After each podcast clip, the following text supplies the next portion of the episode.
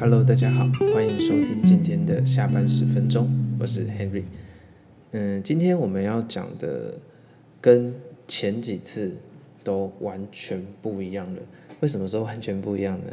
因为这一次我们要讲的是有关于自然环境的，嗯，而且是科学研究的发现。那今天我们的标题是 Bear from Ice Age found completely preserved in Russian Arctic。也就是说呢，科学家又再次的在那个俄罗斯的极地中找到了一个保存完整的一个那怎么讲标本嘛？总而言之，就是一只熊的标本。The immaculately preserved remains of an Ice Age era bear have been unearthed by reindeer herders in the Russian Arctic, researchers have said。也就是说呢，一个呃 reindeer herder，herd 是饲养嘛。所以有一个驯鹿的饲养员在极地找到了一个保存非常完整的标本。The bear was revealed by the melting permafrost on the Lyakvatsky Islands in northeastern Russia. With its teeth and nose intact, the bear is thought to be the species of brown bear that lived 22,000 to 39,500 years ago. It will be studied at the Northeastern Federal University in the city of Yakutsk，所以说呢，科学家找到了这些东西之后，就是要把它抓去做研究嘛，这没什么好说的。 Scientists at the university, known for its research into woolly mammoths and other prehistoric species, suggest the discovery was unprecedented。好，那今天我们来介绍一个单字，unprecedented，U-N-P-R-E-C-E-D-E-N-T-E-D。这个字其实算蛮常见的哦，看它虽然很长，可是其实它的用途非常的广泛。这个字是前所未有的，所以之后如果你有觉得，诶，有什么前所未有的事情发生，什么前所未有的事，那你就会说，Oh my God, the thing is unprecedented. Dr. Lina Grigorieva, a paleontology researcher at the university, said the bear was the first and only find of its kind. To be recovered in one piece with soft tissue，所以说这是第一类型的这种熊 被找到，它是完整的体态，并且它保存了一个很重要的呃，那是什么生理的验证标准嘛？也就是说，它含有了 soft tissue 软组织，it is completely preserved。With all internal organs in place, even including its nose, Dr. Grigorieva said. Previously, only skulls and bones were found. This find of great importance for the whole world. 所以他又再次强调了我们找到了这个含有软组织的冰冻标本的重要性。Dr. Grigorieva told the BBC the animal is believed to be an ancient relative of the brown bear a large species found across Eurasia and North America today。所以他说，他们找到的这个东西势必就是现在的欧陆以及美国本土那一些巨大型棕熊的祖先。Other Russian scientists will be invited to join the study with more details to be announced soon. The NEFU said in a news release on Monday。所以他们当然要召集更多更多的科学家来找。那大家有没有想过，为什么这几年都会有这么多的冰冻标本出土呢？我们后面会解释到为什么，也是也算是一个机缘吧。因为没有这种情况的话，那其实也不太可能会有这么多的冰冻标本可以问世。It is necessary to carry out radiocarbon analysis to determine the precise age of bear. The university quoted Maximum Cheprasov of the Mammoth Museum Laboratory as saying，所以他们一定要用一个东西叫做 radiocarbon，也就是说碳的放射线。那这叫什么？就是那个碳十四定年法，我们国高中的噩梦， 半衰期。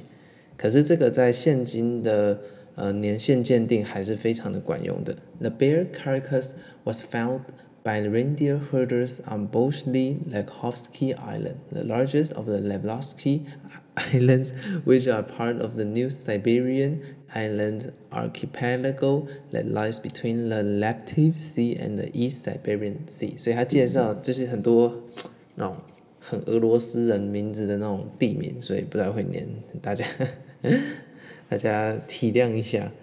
所以他是在又再说一次，他是在哪里被找到？简单来说，就是在俄罗斯的那些冰冻永冻大陆上。Separately, the preserved carcass of bear cub was found in Russia's far eastern region of Yakutia, also known as the Sakha Republic. DNA testing will be carried out. 这边我们讲一个刚刚一开始我们没有讲到的一个单字，它叫 carcass，c a r c a s s。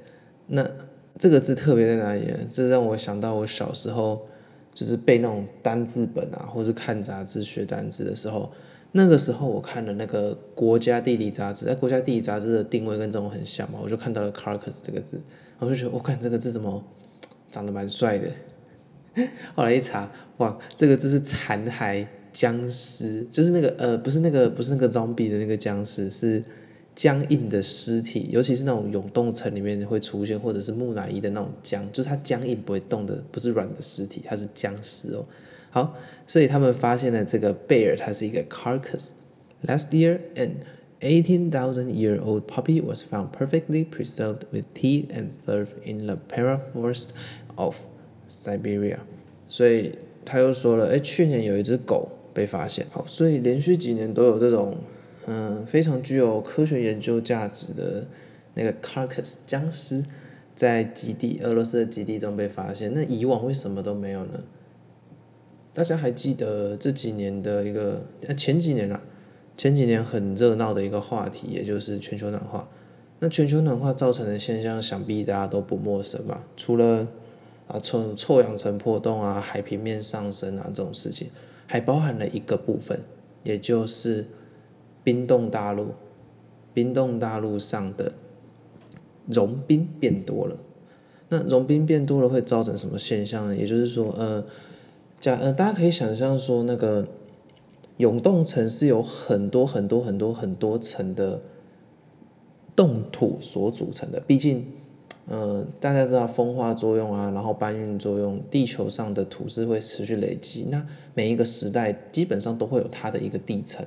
好。那所以，永冻层上面的永冻层溶解了怎么办？就看得到下面的东西，所以我们可以知道，我们的永冻层在某一个层面上来说已经融化了很大的一个部分，我们才能够找到这些具有价值的、非常具有科学价值的实体。可是这样又反思到一件事情：虽然说，哎，我们有机会看到这一些以往看不到的东西，但是究竟是这个比较重要，还是我们的地球比较重要呢？我相信大家还是觉得地球比较重要啦，所以我在这边还是呼吁大家，千万不要因为这几年感觉那个防堵全球暖化的防堵全球暖化的那个声量变小，就开始忽略了这个事实。所以我们能做的有什么？除了三 R：Reduce、Reuse、Recycle，也就是减量、重复使用及回收，我们还可以做一些很基本我们可以做到的随手关门。啊，如果没有很热，真的没有很热到受不了的话，可以冷气的温度稍微调高一点点，然后记得随手关灯，尽量做一些碳足迹比较少的事。我记得我们那一阵子碳足迹这个也是蛮红的，就是它那个它会标一个脚印，然后上面写 CO2 是多少嘛，所以我们都可以注意到这些事情。好，不然。你我们现在看这些，哎，你可能会说，哎，没有啊，可是这样子我们可以看到很多以前的事情呢，挖到很多古代我们不知道的历史。但是你想想看，如果我们现在不做好保护的话，那我们就是等着未来被下一代人挖出来了。所以好好保护这个地球，像今年武汉肺炎可以视为地球的逆袭嘛，自动清除作用。但这是比较阴谋论的说法。但是其实有一个部分真的是地球上人类太多了，所以，呃，在我们同时生活在这颗星球上，我们也必须与它和平共处。我们要好好保护它，这样子未来我们才有机会能够永续的生存下去。好，嗯，今天的单元比较轻松，所以就不会有那么多英文的部分。呃，希望大家也会喜欢这种偶尔放轻松的单元。那谢谢收听今天的下半十分钟，我是 Henry，我们下次再见，拜拜。